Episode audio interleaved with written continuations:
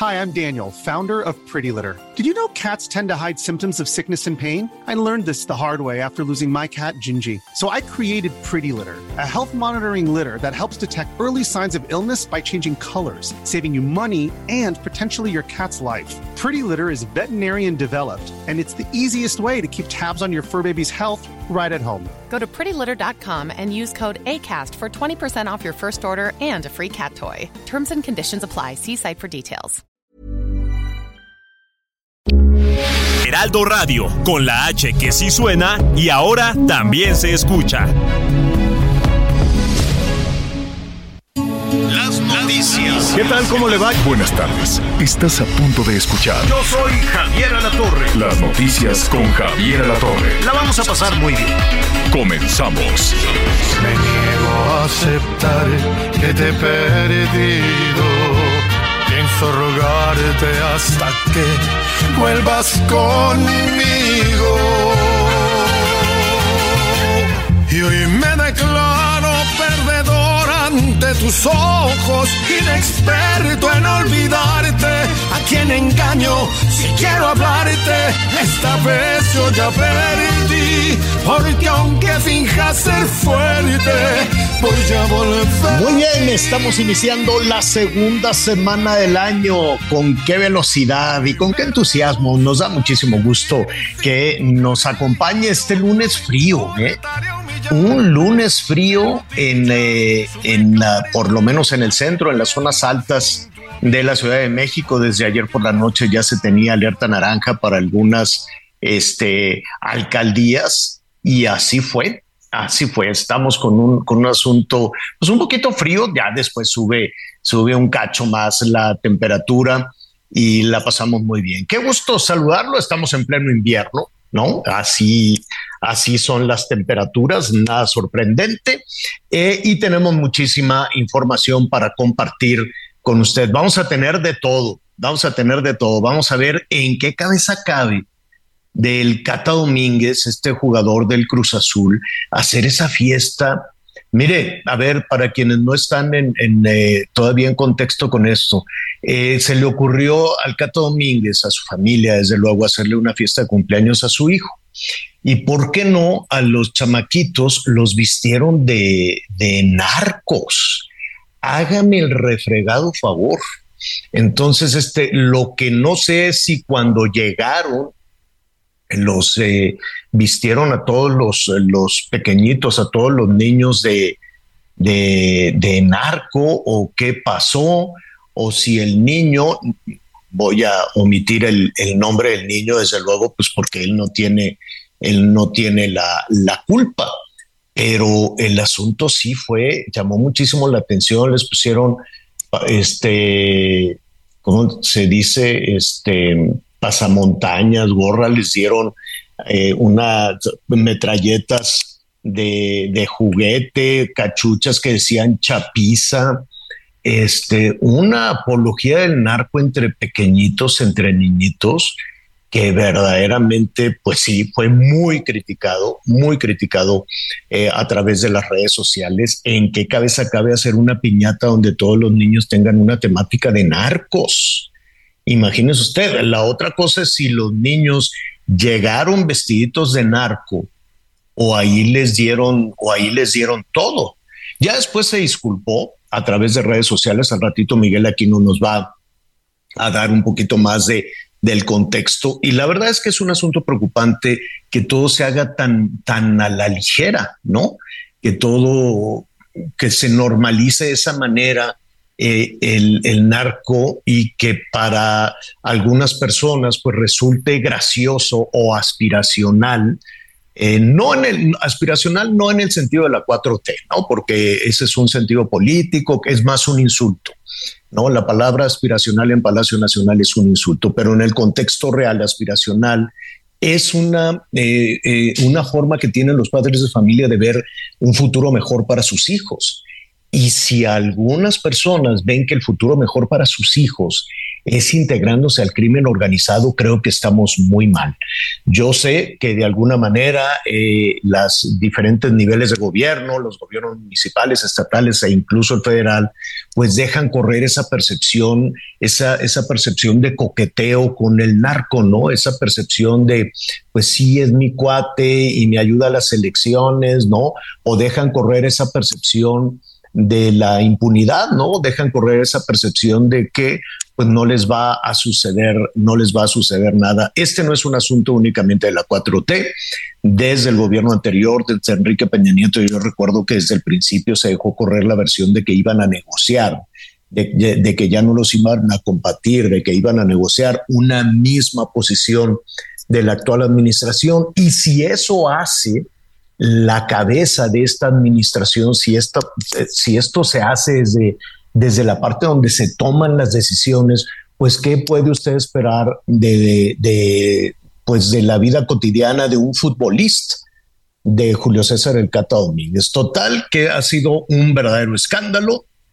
Al ratito vamos a retomar, no sé si va a tener consecuencias o no, creo que eso pues no existiría en un comité disciplinario, no lo sé, ya veremos qué es lo que dice el Cruz Azul, pero de que nos debe llamar la atención sobre lo que está sucediendo en nuestro país con esta justificación, normalización y convertir el crimen organizado y convertir al narco en un tema para las piñatas de los niños, pues sí es un asunto muy serio, porque además ya veíamos que allá en Sinaloa, pues los niños Miguel están jugando también a los este a los retenes. Imagínese usted, juegan a los retenes que son eh, eh, del crimen organizado y los niños dicen yo soy elemento del crimen organizado y pongo retenes para ir deteniendo a los demás niños. Fíjese qué cosa tan, tan terrible lo que nos está sucediendo en este país. Y vamos a hablar también eh, de, de, la cumbre. Si me preguntan a mí, le adelanto tantito, lo va a desarrollar un poco más con algunos especialistas. Si me preguntan a mí, pues ya la cumbre ya, ya fue. Es decir, para el, interés que tenía el gobierno de los Estados, que tiene el gobierno de los Estados Unidos en esta, en esta cumbre, eh, pues se dejó ver con la visita en El Paso del presidente de los Estados Unidos en El Paso, Texas, donde insistió que pues, debe de haber una migración ordenada, humanitaria y ordenada, cosa en la que todos estaríamos de acuerdo, desde luego, pero también es cierto que se va a saturar la frontera norte de nuestro país de migrantes porque van a ser las expulsiones express, mil diarios, por lo menos mil diarios. Eso fue el anuncio y México, pues aunque lo nieguen, es un tercer país seguro. Y después el otro punto importante, yo considero, donde realmente hubo esta, esta cumbre, por lo menos entre México y Estados Unidos, fue en la bestia es decir, en el carro blindado, un carrón eh, blindado que trae el presidente de los Estados Unidos. Ahí se subió el presidente López Obrador y estuvieron platicando todo el proyecto. Hágase de cuenta como de una hora. ¿De qué hablaron? Con mucha dificultad lo vamos a saber. Pero esa es la verdadera cumbre. Esa es la verdadera cumbre, lo que se discutió, eh, de lo que se habló, lo que le dijeron, lo que planteó en respuesta el, el presidente, pues se dijo ahí en ese, en ese vehículo, ¿no? Em, ¿Qué hay en ese vehículo? ¿Qué dispositivos? Pues debe ser increíble, maravilloso. ¿Se habrá grabado esa conversación? Pues no lo sabemos, ¿no? No sabemos qué, qué hay al interior de ese auto. Lo va a revelar el gobierno mexicano, van a revelar con, con, con, detalle, van a, van a decir la verdad de lo que se discutió en ese trayecto. Puede ser, puede ser, ¿no? No lo, no lo sabemos. Se ha dicho, pues, no, me enseñó su coche que tenía muchos botones y que la silla está muy cómoda y cosas por el estilo. Pero esa es la verdadera cumbre porque si somos honestos al gobierno mexicano, el gobierno de Canadá no le importa. Entonces que venga, al ratito llega el primer ministro Trudeau, van a cenar y es ya un documento ya elaborado eh, con anticipación de todo eso y mucho más de lo que está sucediendo el metro, la violencia en San Luis Potosí, en fin, que este año está arrancando dolorosísimo en términos de violencia, con mucho entusiasmo, eso sí, ¿no? Ah, hay que, hay que seguir adelante, pero no cerrar los ojos ante aquello que nos duele. Miguel Aquino, ¿cómo estás? Hola Javier, ¿cómo estás? Me da mucho gusto, mucho gusto saludarte. Saludos, saludos a todos nuestros amigos, a todos nuestros amigos que nos acompañan a lo largo y ancho, y ancho del país. Sin duda, estos temas que tú estás abordando son, son dignos de análisis. Y de pronto en toda esta marea, en toda esta marea informativa, bueno, nos podemos perder con algunos casos, pero sin duda hoy lo sucedido también en el metro el, el sábado pasado y así como lo del Cata Domínguez, que en verdad eso sí, no podemos dejar pasarlo, sobre todo porque el Cata Domínguez es un jugador profesional y que muchos, muchos niños, que muchos jóvenes en determinado momento lo ven como ejemplo. Hoy por, hoy por supuesto ya su calidad como jugador, que en su momento tuvo una muy buena temporada, o no por algo, tiene más de 15 años, 16 años en el Cruz Azul y ha sido estos últimos años su capitán. Sin duda es un jugador que tiene una gran calidad, pero toda esa calidad, toda esa carrera, todo ese prestigio, por este error, vamos a llamarle, por esta situación que simple y sencillamente no ha podido ni seguramente podrá explicar por qué lo hizo, créanmelo, eso va a echar de lado todos sus años que fue un profesional del fútbol. Y Anita Domínguez, lo siento, pero pues es Anita Domínguez. Cruz Azul. Anita ya. Anita Domínguez. Anita Lomelí. Así nos llevamos, mi querido es, Miguel. Bueno, es que me, quedé pues, con, con, me quedé con este asunto del Cata Domínguez y que es del Cruz no, Azul. No, no, no, no, mira. Bueno, es- deberías estar ahí en, en apoyo. ¿Sabes qué? No, ah, no, es, es indefendible, Miguel Aquino. No, a mí me manera. parece que los jugadores pues tampoco tienen eh, por qué estar tan informados, ¿no? Pero más que, más que este, un acto de absoluta ignorancia, me preocupa la normalización de la violencia. Eh, se han dejado de regalar armas a los niños precisamente para bajar el tema de la violencia y de los malos y los buenos, teniendo como contexto pues todas las balaceras que se viven en México y en otras partes del mundo, lo que ha pasado en algunos colegios, los accidentes que han tenido algunos en algunos hogares porque agarra el niño la pistola del papá y se dispara y muere. Eh, tenemos tanto, tanto, tanto recorrido en ese sentido y que me salgan una foto en donde eh, pues vivi- vivimos unos días terribles en Culiacán. Hay gente en Culiacán que todavía pues tiene ataques de pánico debido a lo que pasó, en donde vimos pues estas chamarras y estos logotipos y estas gorras y, es, y, y- y el armamento, Miguel Aquino. No, donde perdieron la vida 10 soldados y bueno, ni siquiera un minuto de silencio este, se les ha dedicado esto también, me parece que hay que recalcarlo Sí, sí, sí. pero, pero inaceptable. No hay manera de entenderlo, de comprenderlo. Tenemos hijos y queremos darles su gusto y su ilusión, ¿no? Particularmente soy de las mamás que me convierto en hipopótamo, si es lo que hay que hacer, pero hasta un punto, Miguel Aquino. Es, No. Y habla del, de la normalización, es lo, es lo más, lo más, lo más doloroso y preocupante en este sentido.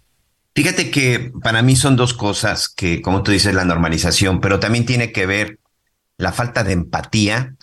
A Cata Domínguez se le ocurre hacer esta fiesta que perdone, no la planeó en un día, porque mandó imprimir gorras, mandó imprimir todo. O sea, evidentemente él ya lo había, él ya lo tenía contemplado y él así lo había planeado desde antes. Es decir, no fue algo espontáneo, ¿no? O sea, esto ya porque hubo toda una planeación y además se lleva a cabo y se da a conocer como tú dices, dos días después de ese terrible hecho, de ese terrible hecho del Culiacanazo, donde más de 30 personas son asesinadas, más de 60 están lesionadas, de que la cifra puede seguir sufriendo. Para mí, una de las tragedias más grandes en los últimos años, sobre todo en este asunto que tiene que ver con el narcotráfico, muchos militares que murieron en cumplimiento de su deber. Creo que sí debe de haber una sanción, este, importante.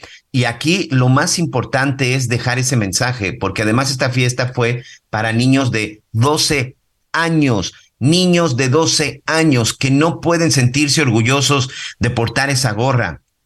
Se acabaron las fiestas entonces de de los héroes de, de, de los héroes típicos de como Superman y como todas estas cosas, no lo podemos permitir. No lo podemos Y, y- y- y esto suena y esto crece porque es el Cata Domínguez, porque al final es una figura pública. Esa es la responsabilidad de ser figuras públicas, aunque a muchos, aunque a muchos de repente no les gusta o no pueden aceptar cuando se convierten en figuras públicas como el señor Bad Bunny, este, ese es la responsabilidad de ser una imagen pública, ya sea en la música, ya sea en el deporte, ya sea en la política, ya sea en el periodismo, en lo que ustedes quieran, en la actuación. Esa es la responsabilidad de, ser figura pública, que uno se tiene que comportar y que tienes que seguir ciertas reglas y lineamientos dentro y fuera de lo que estás haciendo. El código de la Federación Mexicana de Fútbol es claro, junto con la del Cruz Azul, y en ese habla así incluso de una posible desafiliación. Por lo pronto, el fin de semana ya no jugó con su equipo y por supuesto que sí vamos a estar revisando todo todo al respecto. Y Anita Lomelí eh, la verdad es que también esto que tenemos que revisar y, y, ver con mucho detalle qué fue lo que sucedió pues lo ocurrido el fin de semana también en la línea 3 del metro. Me parece que ya está nuestro compañero Gerardo Galicia. Si te parece, vamos a escucharlo, es reportero de Heraldo Radio. Él estuvo en este, en este lugar, en el lugar donde se presenta el accidente en la línea 3 y nos tiene la crónica y la actualización de lo que ha sucedido. Gerardo Galicia, muchas gracias, amigo. Buenos días. Y gracias por estar con Miguel. nosotros. Anita, excelente mañana. Y sí, bien lo menciona, fue una situación bastante complicada lo que se vivió el fin de semana pasado fue una verdadera tragedia el choque de dos trenes del sistema de transporte colectivo del metro entre las estaciones Potrero y La Raza, que deja como... Ay, se nos cortó. Se nos cortó, ahorita, ahorita lo, vamos, lo, vamos, a retomar. Sí. Ahorita, ahorita lo vamos, lo vamos a, a retomar, Miguel Aquino. Eh, pues la jefa de gobierno se encontraba en, en Morelia, en Michoacán, ¿no? Como parte de estas eh, conferencias que se están dando a partir de políticas públicas exitosas. Y pues ni bien acababa de llegar cuando ya venía de regreso en un helicóptero que le prestó el gobierno, el gobernador Bedoya. Pero ya estamos contigo, nuestro compañero, para, listos para escucharte. Así es, muchísimas gracias. Y mencionábamos del saldo que dejaba uh, lamentablemente una joven sin vida y más de 100 lesionados que en primera instancia se mencionaban que eran 57, pero hace algunos minutos la jefa de gobierno, Claudia Sheinbaum, dio un breve mensaje a medios de comunicación justo a un costado de la estación del Metro Potrero y mencionaba que 57 fueron los que pues, fueron trasladados en ambulancias, pero a lo largo del fin de semana algunos otros se fueron presentando en diversos hospitales para ser atendidos y de esta manera llega a los más de 100 lesionados. De hecho, las autoridades hacen una invitación de que si hay alguna otra persona que sienta síntomas, algún malestar luego de este lamentable accidente, pueda acudir a los hospitales y eh, la atención será inmediata y también completamente gratuita. De hecho, han mencionado también que para las personas que han tenido problemas para eh, poder realizar sus trámites del Seguro Social, hay personal ya especializado en los hospitales donde se tiene el registro de personas lesionadas y en ese punto se les va a dar todo el auxilio. Y hace escasos momentos terminó también este mensaje en medios de comunicación donde también participó Guillermo Calderón y han mencionado que en estos momentos están en la etapa de pruebas y si todo sale bien a lo largo de la tarde de este lunes podría reactivarse nuevamente el servicio del sistema de transporte colectivo metro de Tlatelolco hasta Indios Verdes, que es el tramo donde de momento tenemos la suspensión de servicio. Y de hecho ya estuvimos haciendo el recorrido desde el paradero del metro Indios Verdes hasta la zona de Tlatelolco y sí hemos encontrado bastante, bastante caos, sobre todo entre las ocho y media y nueve de la mañana, hora pico, y eran muchísimas las personas estaban tratando de buscar un medio de transporte, se saturaron los camiones de la RTP, también el Metrobús y el Mexibús, que incluso amplió su recorrido hasta la zona de Buenavista. Estas son las opciones. También eh, se está brindando ayuda con vehículos del trolebús a un costado del cablebús. Salen estos vehículos, ellos eh, toman ruta hacia la zona del eje central rumbo al centro de la capital y podría ser una alternativa también para las personas que se mueven entre la zona de Tlatelolco y el paradero del metro Indios Verdes. Y en estos momentos la jefa de gobierno está terminando un recorrido ya con las autoridades de eh, del metro y también de la Secretaría de Movilidad eh, a, un costado justo de la zona afectada. Estaban caminando hasta esos escasos minutos en el camellón de Avenida de los Insurgentes, justo a las afueras del metro Potrero, realizando un recorrido para supervisar las maniobras que se están realizando justo en estos momentos. Y por lo pronto, es el reporte. Oye, Gerardo, te quiero preguntar algo. Sé que tú estuviste sí. por allá en el lugar el día de ayer y que estuviste viendo, bueno, pues todo lo que sucedía. No sé si de pronto tuviste oportunidad ahí de platicar con algunas personas porque dicen que, bueno, que, que, que lo ocurrido, pues que ya de pronto ya venían presentándose algunos problemas en el trayecto hasta que de pronto se siente un impacto. O sea, ¿cómo es que se presenta y sobre todo, pues fue todo un caos? Dicen que, que hubo gente que se pudo tardar hasta cuatro horas para que sean rescatados.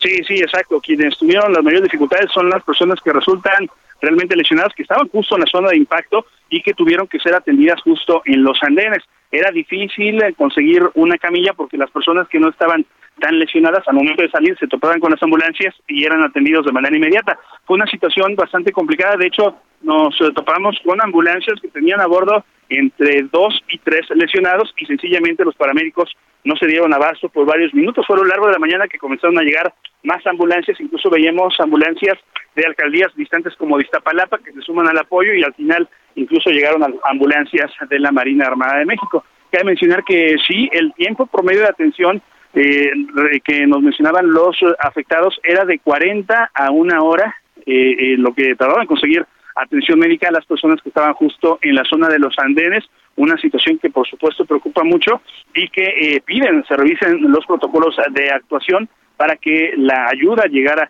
de manera mucho más ágil justo cuando sucede este tipo de imprevistos. Y de hecho también a través de redes sociales muchos usuarios a lo largo de la semana, a lo largo del mes, habían también eh, alertado de algunas fallas, apagones, eh, humo en los andenes y esta situación también está siendo revisada por las autoridades del sistema de transporte colectivo metro. Es que es el mismo, es la misma línea, la misma línea del metro, este Anita Gerardo, que la propia jefa de gobierno reconoció que, que le faltaba mantenimiento, la misma línea 3 del metro que la jefa de gobierno en el mes de diciembre, ahí en una reunión con el Consejo Consultivo y con las autoridades del metro, decían, a mí ya no me va a dar tiempo, pero pues espero que las próximas administraciones se metan a atender porque la línea 3 está en el abandono, la línea 3 carece de, mantenimiento, hay que renovarla y sobre todo que es una de las líneas más viejas. Es decir, saben que hay, hay problemas, saben que hay incidentes. Aquí la gran pregunta es, este, de ese deterioro, tenía que seguir operando, no tenía que seguir operando. Hoy vemos que no, pero pues son de esas cosas que evidentemente pues se tendrán que esperar resolver. Por lo pronto, pues eh, no corren al director, a Guillermo Calderón, pero sí corren al de operaciones, ¿no? Sí, así es, corren al director de operaciones, se coloca a otro ingeniero en su lugar, mencionaba, bueno, a pregunta expresa de si habrían más cambios en el área del sistema de transporte colectivo metro, menciona la jefa de gobierno que hasta el momento no, no tienen pensado eh, correr o destituir a alguien más, en estos momentos lo que le preocupa a la jefa de gobierno, o es lo que menciona, es eh, que se atienda a todas las personas que continúan lesionadas y también eh, que se investigue a fondo, que se llegue a fondo eh, las investigaciones para que se pueda saber qué fue, así se cierta lo que sucedió el pasado sábado. De hecho, no descarta cualquier posibilidad, de hecho, ha dado la orden a la fiscal de que todas las probabilidades, que todos, todas las líneas de investigación se toman a cabo, incluso eh, no se podría descartar la posibilidad de sabotaje, fue una de las preguntas que se realizaron en esta breve conferencia de prensa, menciona que todas las líneas de investigación van a ser investigadas. Sabotaje, vaya palabra, ¿eh? Vaya palabra. Este, y también eh, mencionar que bueno fue Guillermo Calderón, el director del metro, quien dio a conocer el hecho de eh, pues de que separaron al cargo al subdirector de operaciones Alberto García Lucio, que bueno pues ahorita está se están llevando a cabo las investigaciones, así que pues estará respondiendo seguramente eh, pues algunos cuestionamientos. Y es Francisco Echavarri Echavarri Hernández, ingeniero industrial por el Instituto Politécnico Nacional y maestro en ingeniería por la UNAM, quién ocupará este cargo. Y pues bueno, pues todo ahorita tiene que ver mucho más eh, por un lado con la investigación que está llevando a cabo la, la fiscalía, ¿no? Desde el, sábado, a, las pocas horas, ¿no, compañeros? Se llevaron las cajas negras, este, pues con toda la información pues para rendir, pues para, para, para conformar esta carpeta que, que será muy importante. ¿Por qué otra vez el metro? Esa, esa es la pregunta. ¿Por qué otra vez el metro? Ahora la línea 3. Y pues bueno, urge que se ponga a pues que se dé de alta, ¿no? Que la revisen, que la prueben, este, porque Miguel, pues es un transporte, hoy que los niños regresaron a clases, muy importante, eh, pues todo, todo, toda la movilidad requerida para que se pudiera llevar a cabo esto finalmente. Muchas gracias, Gerardo Galicia. Gracias. Y, un punto importante, finalizamos con eso, mencionaba la jefa de gobierno, Claudia Sheinbaum, que en los próximos días no tiene ninguna salida programada, parece que ya se va a mantener en la capital los fines de semana. Muchas gracias. Sí, pues después de lo que ocurrió el fin de semana, evidentemente sí tienes que modificar ciertas actividades. Y nada más para que eh, nuestros amigos estén enterados. Hoy hoy, hoy este lunes, que regresaron sobre todo muchos chavos a clases, como tú dices, este lunes, este 9, 9 de enero, Anita, hoy no están funcionando. 12 estaciones de Pantitlán a Salto del Agua, la estación Zócalo Tenochtitlan de la línea 2, cuatro estaciones de Indios Verdes a la Raza, la estación auditorio de la línea 7 y las 12 estaciones, bueno, mejor dicho, todas las estaciones de la línea 12 del metro, de la línea, de la línea que lamentablemente ocasionó esa tragedia con varias personas que perdieron la vida. Hoy, cinco líneas del metro en algunos tramos están suspendidas, están paradas, simple y sencillamente por mantenimiento, porque no funcionan, porque hay fallas, porque hay errores, porque se les caen. Yo no recuerdo otra época en que el sistema de transporte colectivo metro tuviera la crisis que hoy, que hoy enfrenta. Muchas cosas se pueden decir y yo sí una de las cosas que pediría como usuario, porque yo también uso el metro en la Ciudad de México, es, más allá de las cuestiones políticas, una explicación clara de qué está sucediendo con el metro, porque los ciudadanos, la gente que lo usa, lo necesita. No puede ser que hoy, pues subirte al metro pues, represente un riesgo y sobre todo una preocupación, Anita Lomelí. Bueno, vamos rápidamente a una pausa y regresamos. Conéctate con Javier a través de Twitter, arroba javier-alatón. Sigue con nosotros. Volvemos con más noticias. Antes que los demás. Heraldo Radio, la H se lee, se comparte, se ve y ahora también se escucha.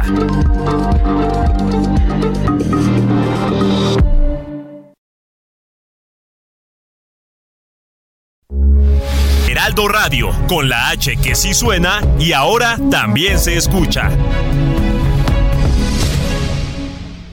Todavía hay más información. Continuamos. Las noticias en resumen. En Nuevo León detuvieron a José Rodolfo Villarreal Hernández, alias El Gato, presunto líder del cártel de los Beltrán Leiva en la entidad. Este sujeto es hermano de Ramón Villarreal Hernández, el MON, extraditado a Estados Unidos en 2020. Una niña de 8 años, quien fue mordida por un murciélago, falleció este sábado, luego de haber permanecido en estado crítico desde el pasado 1 de diciembre en Oaxaca. La menor fue contagiada de rabia y fue diagnosticada con muerte cerebral, por lo que sufrió un daño irreparable. Quedó en libertad José Manuel N., quien era la única persona que continuaba en prisión por el homicidio del ex gobernador de Jalisco, Aristóteles Sandoval, tras ser absuelto por el delito de encubrimiento. Este hombre era gerente de relaciones públicas y se desempeñaba como dueño del bar Distrito 5, lugar donde asesinaron al ex mandatario. Hoy el dólar se compra en 18 pesos con 57 centavos y se vende en 19 pesos con 67 centavos. Segundo al 50% en medicina ética y cremas faciales y corporales de perfumería. Soriana, la de todos los mexicanos. A enero 9, aplica restricciones.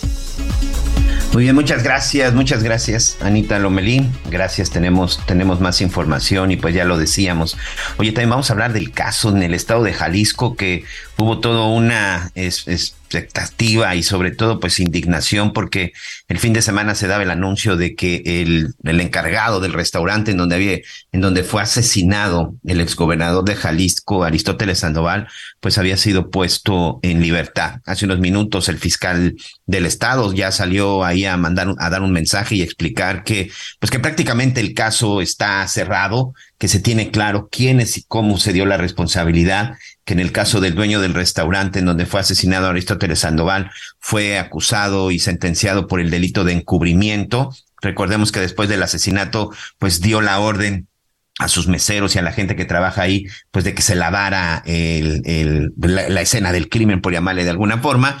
Entonces, bueno, pues hoy la Fiscalía de Jalisco responde de que, pues no se trata de que el caso esté quedando en la impunidad, se tiene claro quién fue el asesino, se queda, queda claro quién fue el asesino material, el asesino intelectual, que hay personas todavía detenidas y por supuesto que también hay todavía personas en las que se espera su orden, su orden de, de aprehensión. Para continuar con este tema del metro, bueno, pues estamos tratando de localizar a Fernando Espino. Como ustedes saben, él es el sindicato, él es el líder del sindicato del sistema de transporte colectivo metro y, y sobre todo por toda esta discusión, este, Anita, amigos, que se ha dado acerca de si el mantenimiento, yo no soy experto en el tema del metro, no sé si se necesita ser experto como para de pronto preguntarse, pues, ¿qué está sucediendo con el metro? Porque pues no hay semana que no se reporte algún incidente en cualquiera de las líneas.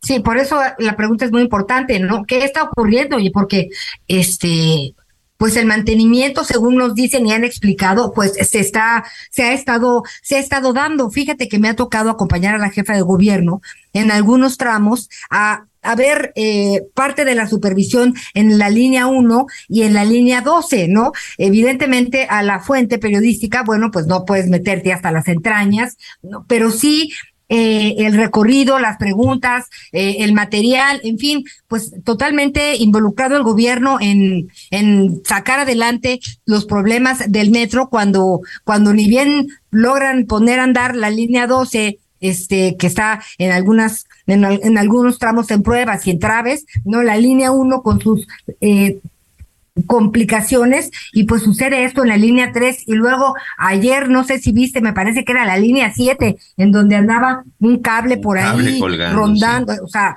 también eh, ya ya ya no hay casualidades. Este entonces pero hay que esperar a la carpeta de, de, investigaciones, las conclusiones las tiene que dar porque sí tiene que haber respuesta, tiene que haber responsables. Se supone que hay un protocolo, Miguel, de que cuando los trenes están tan seguidos, bajan de velocidad.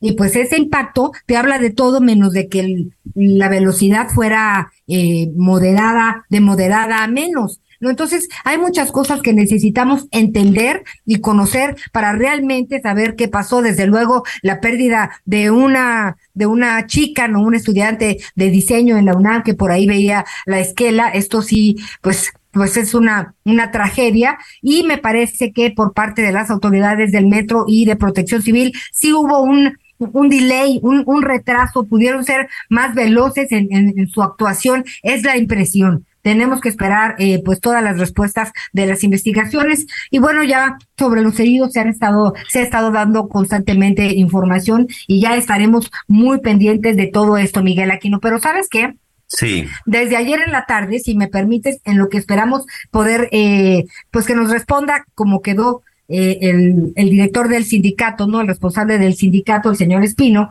para, para platicar sobre este tema.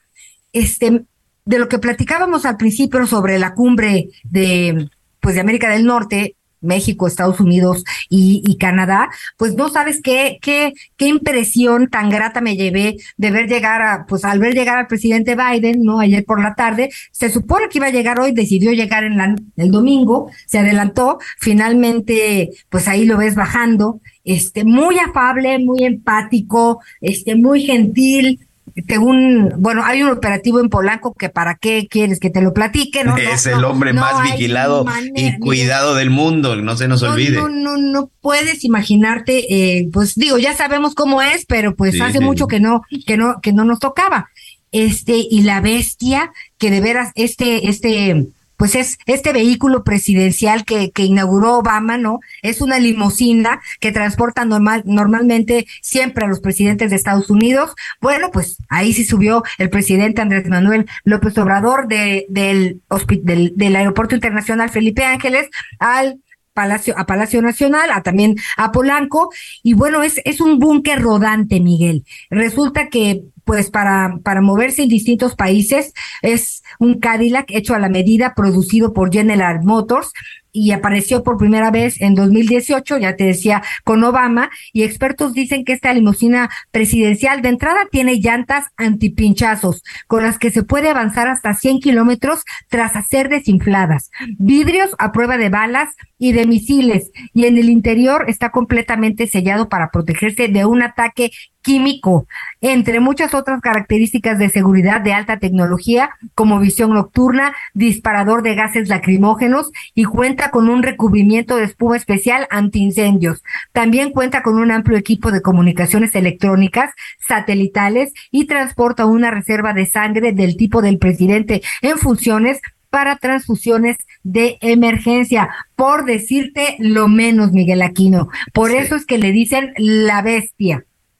Sí, sí, sí, insisto, y ya lo decíamos, bueno, pues es el, es el hombre más cuidado, es el hombre más vigilado del mundo, y evidentemente, bueno, pues así debería de ser. Y bueno, ya si un día platicamos del Air Force One, también es prácticamente un búnker, un búnker en las nubes. Oye, ya está con nosotros el ingeniero Fernando Espino. Yo le quiero agradecer al ingeniero Fernando Espino, secretario general del Sindicato Nacional de Trabajadores del Metro.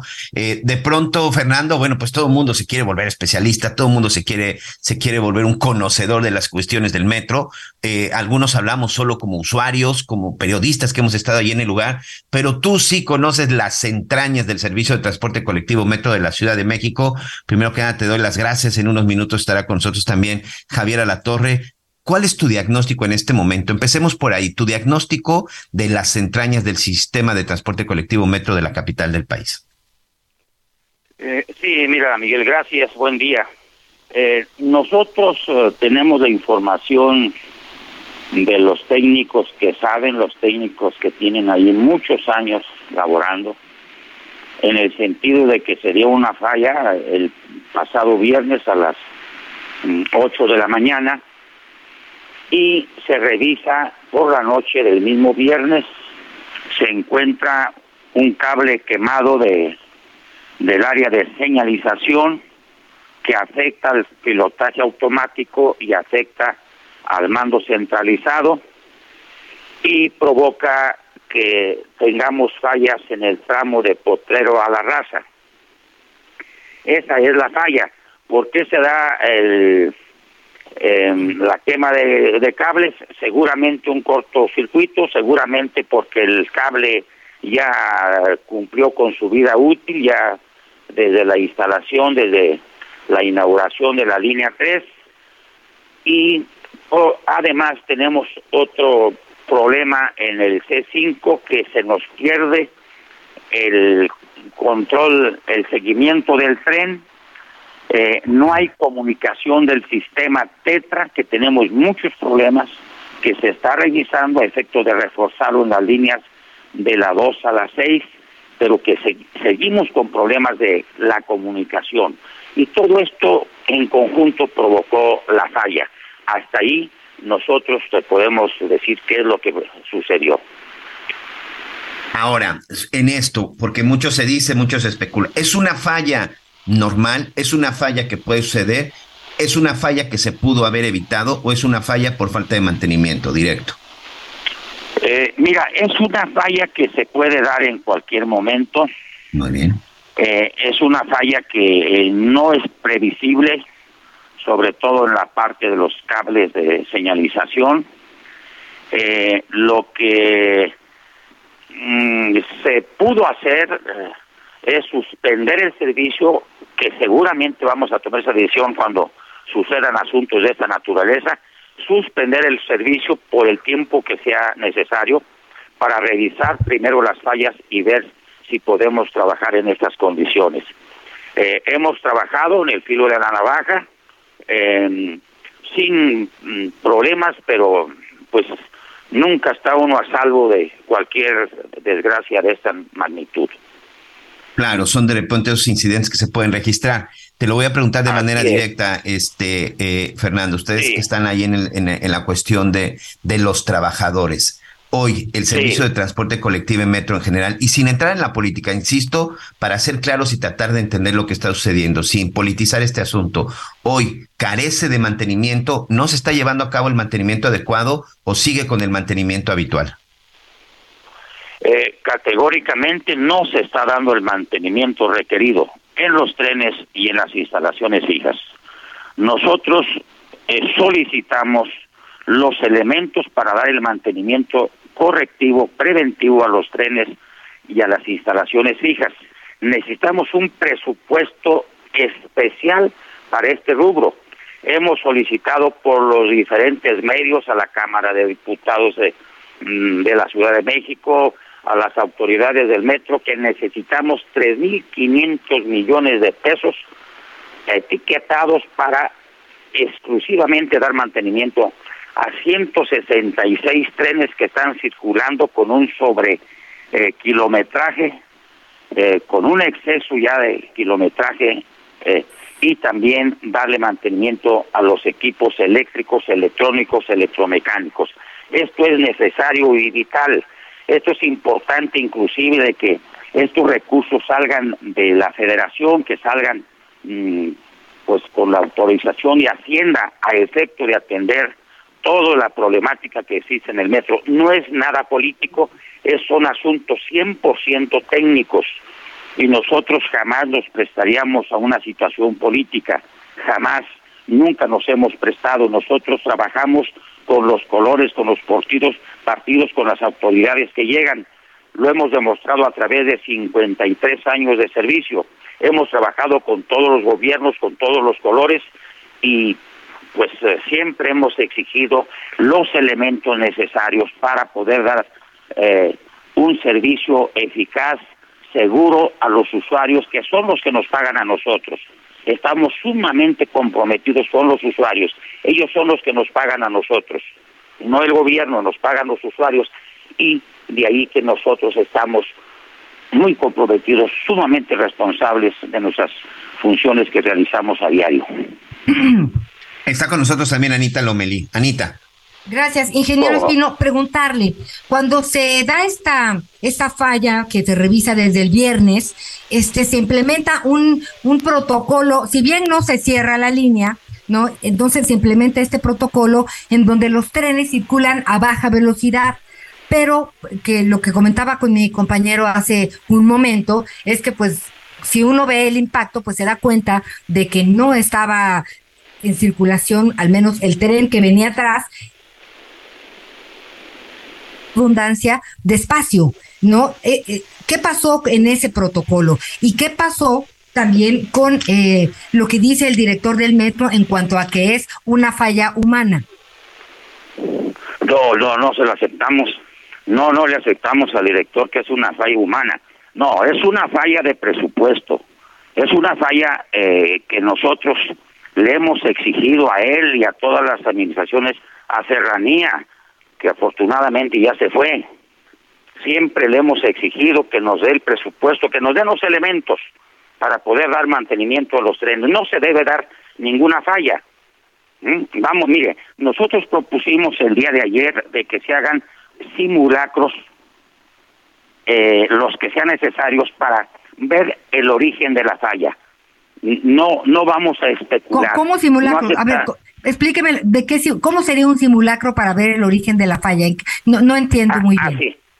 sí. sí, mire, mire, Anita, este, haríamos una simulación del incidente cuantas veces sean necesarias, simulando la misma carga, la misma velocidad. Se impactó a 45 kilómetros por hora. La velocidad debió de ser 35, diferencia de 10 kilómetros. No sé si sea poco, sea mucho. Aquí hay que ver el por qué el tren no respondió. Una. La otra, ver también las condiciones en que iba mi compañero conductor. Viene de la luz, entra al túnel y estaba un tren ahí. ¿Qué falló? También la comunicación. Se nos pierde el control en C5 de los trenes. No hay señal. Eh, no hay comunicación ni por las extensiones mis compañeros inspector eh, de, estación está presente en la entrada y otros en la salida de los trenes para ir orientando a mis compañeros conductores. ¿Por qué? Porque no, no había luz en los túneles. En esas condiciones estamos trabajando. No, no es cuestión política, es cuestión técnica. Entonces nosotros proponemos, ya lo hemos hecho en otra ocasión, Anita, lo hicimos en línea, en línea 2 hace muchos años, que se nos impactó un tren también, que afortunadamente no hubo desgracias, y que logramos y que demostramos que había sido un problema técnico, no un error humano. Y las autoridades de ese entonces dijeron, es error humano. El hilo se rompe siempre por lo más, eh, más delgado. Nosotros no aceptamos el error humano. Nosotros estamos exigiendo los elementos necesarios para dar un buen mantenimiento a los trenes. A 166 trenes que están con un sobrekilometraje eh, ya excesivo. Eh, estamos solicitando los elementos necesarios para dar mantenimiento a la parte electrónica, eh, eléctrica y electromecánica. a los aparatos de vías. Mire, hay muchas condiciones, son cuestiones técnicas.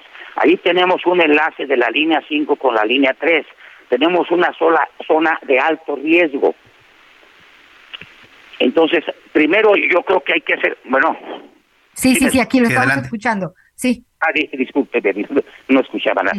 Eh, primero tenemos que hacer la simulación del incidente que se dio y demostrar qué es lo que pasó. No podemos echarle la culpa al trabajador, no de ninguna manera, no. Yo imagínense que yo le eche la culpa al director, que le eche la culpa a las autoridades. No puedo eh, especular. Yo nosotros exigimos que que haya con una investigación seria, pero técnica, no política, no desviada. Es muy fácil meter a un trabajador a la cárcel, pues, ¿qué, qué hacemos? O darlos de baja, pues tan sencillo. No, no, tenemos que demostrarlo. Tenemos que demostrarlo técnicamente, no judicializarlo. Sin embargo, nosotros no nos oponemos a que la, la fiscalía investigue, pero que tampoco en el momento digan ya ya tenemos la solución, ya vamos a echarle la culpa al conductor, a, a, quien agarremos para pues desafanarnos de un problema. Nosotros hacemos un llamado a la federación de que se nos dé los recursos necesarios para dar mantenimiento en todas las líneas. En todas las líneas tenemos muchos problemas. No tenemos nada en el almacén, nada lo que es nada para dar mantenimiento a los trenes y a las instalaciones fijas. Sí, Anita. Miguel Aquino. Muy bien. Oye, ya nada más para concluir, este, estamos platicando con el ingeniero Fernando Espino, él es el líder del sindicato de trabajadores del Sistema Nacional de, del Nacional de Trabajadores del Metro. Te quiero preguntar algo y se dijo también en la mañanera, el tema del sabotaje, sí, como una de las líneas de investigación. No. no, no, tampoco. Mira, yo creo que eh, ustedes son trabajadores, nosotros somos trabajadores. Ningún trabajador en el mundo, ninguno, atentaría en contra de su centro de trabajo. No sé si están de acuerdo conmigo. Perfecto, completamente de acuerdo. Creo que con eso es más que suficiente. El mundo. Nosotros vivimos de ahí, nosotros estamos muy comprometidos. Aquí es gente responsable, técnicos altamente calificados. Si no nos reconocen aquí, en el extranjero nos han reconocido eh, en varias ocasiones pues habrá que esperar finalmente, Miguel. Eh, sí, sí, sí, las investigaciones. Lo que, lo que, surja a raíz de las investigaciones eh, de esta carpeta de la fiscalía, pues habrá, habrá que estar muy pendientes para saber qué es lo que sucedió, porque no es posible que el metro a cada rato sea un problema y sobre todo, pues, que, que pues por esta situación se pierdan vidas. Estaremos en contacto con usted. Gracias por, por haber platicado con nosotros, ingeniero Fernando Espino. Gracias, Anita. Gracias, Miguel.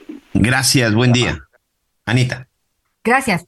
Y pues bueno, Miguelito, ya platicábamos de, de que pues tenemos muchos temas, muchos temas pendientes y tenemos también a nuestra compañera Mónica Reyes. Adelante con la información. ¿Qué tal amigos? Estamos escuchando las noticias con Javier Alatorre y les platico que la naturaleza aún tiene mucho para nosotros. Carguémonos de energía para explorarla con el nuevo Gran Cherokee 4xE, el nuevo integrante híbrido enchufable de la familia Jeep esta es la energía eléctrica para la aventura. Nuevo Gran Cherokee 4xE. Jeep, solo hay uno. Regresamos con Javier la Torre. Gracias. Tres hombres desaparecieron el pasado 16 de diciembre en el municipio de Actopan, ubicado en la región costera central del estado de Veracruz, y hasta el momento no hay indicios para dar con su paradero. Uno de ellos es Juan Luis Guevara Zavala, de 47 años, quien fue presuntamente levantado por sujetos desconocidos cuando se encontraba al interior de un bar de su propiedad.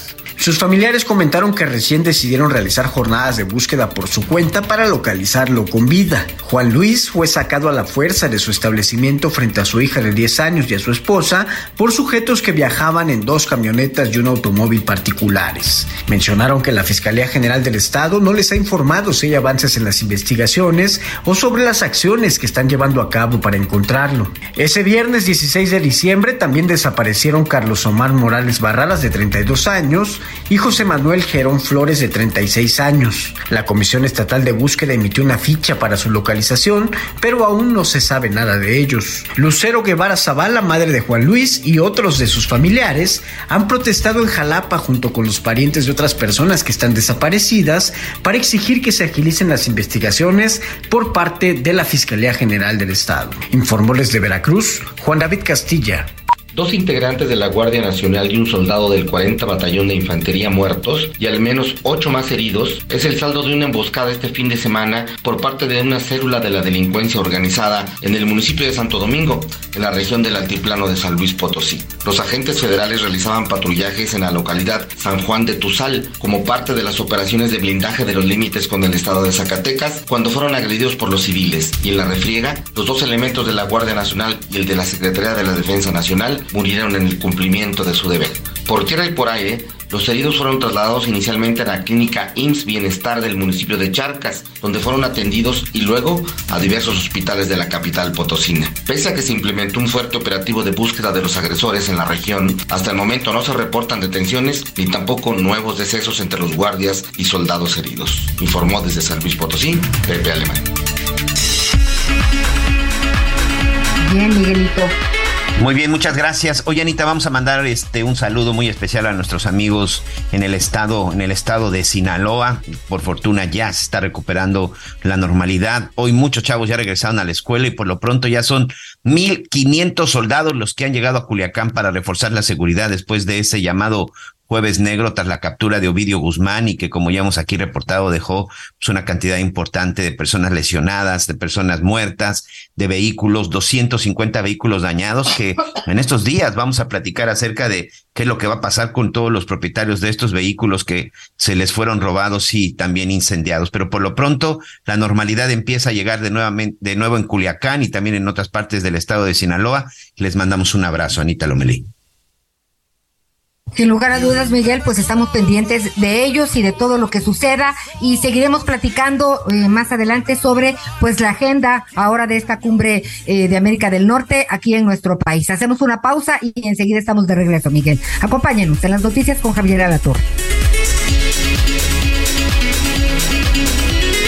Conéctate con Miguel Aquino a través de Twitter, arroba Miguel Aquino. Toda la información antes que los demás. Ya volvemos.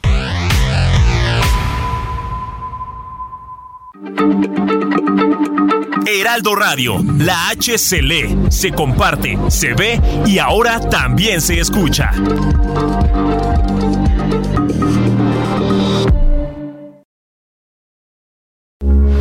Heraldo Radio. Hey, it's Ryan Reynolds and I'm here with Keith, co-star of my upcoming film If, only in theaters May 17th. Do you want to tell people the big news?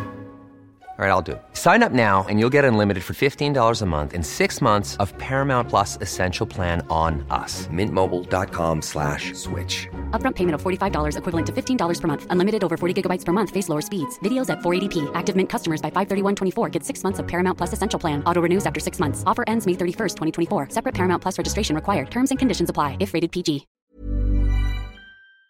La H que sí suena y ahora también se escucha. Todavía hay más información. Continuamos.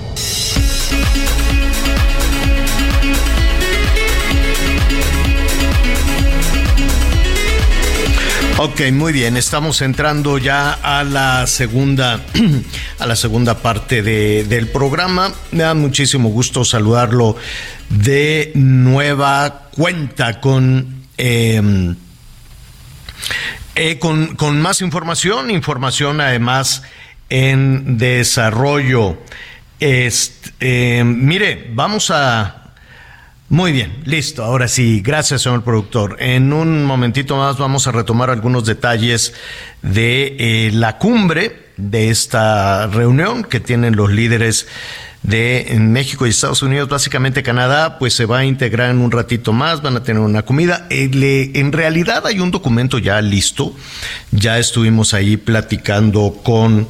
Em, con eh, eh, el eh, canciller la semana pasada, pues estuvieron trabajando en él. Muchos buenos propósitos, como siempre, ¿no? Como siempre en todas, en toda, en todas las em, cumbres eh, no solo de Norteamérica, sino en general.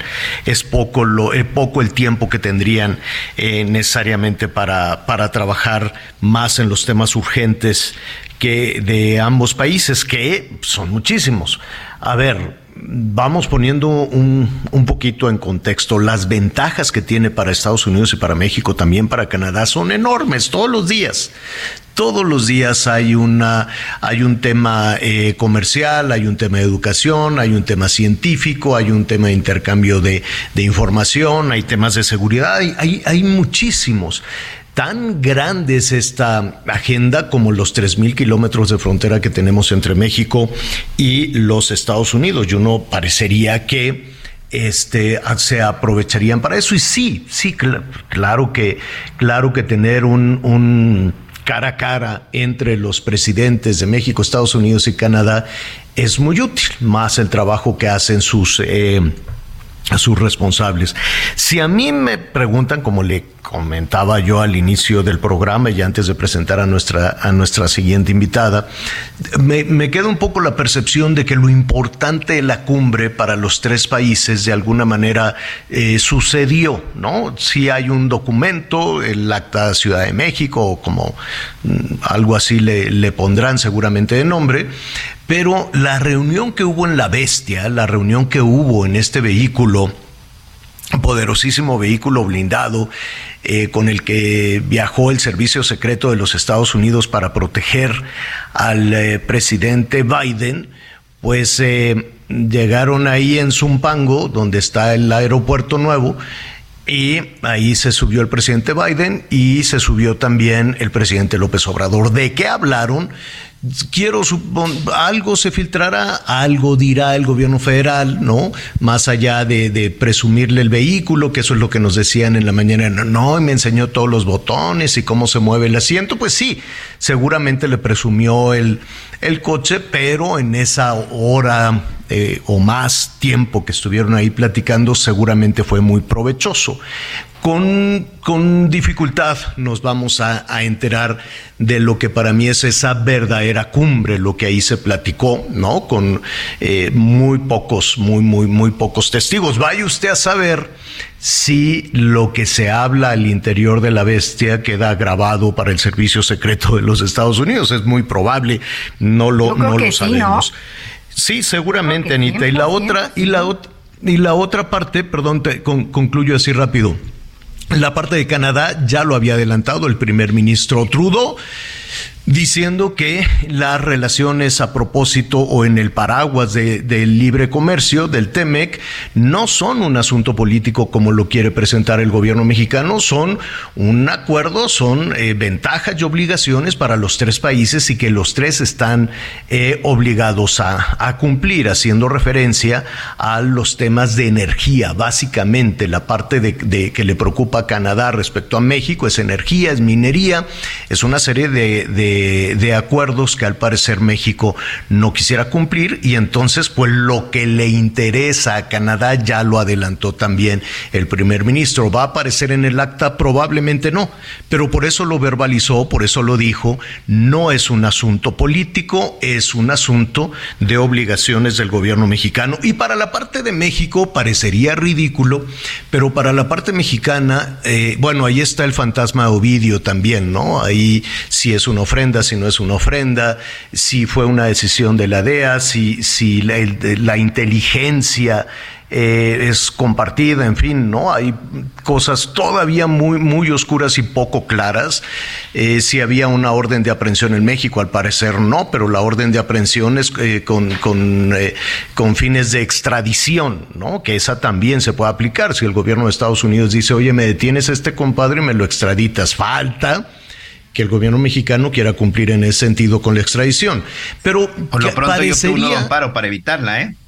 Sí, sí, sí, sí, ahorita lo, lo, lo, lo, lo decimos. Y, y, finalmente, para el gobierno mexicano, le decía, parecería, la, en la percepción parecería ridículo que el gran interés de esta cumbre, cumbre es el Felipe Ángeles. ¿No? Como diciendo, tú eh, hazme la balona, compadre, aterriza ahí para darles un cachetadón a todos mis adversarios.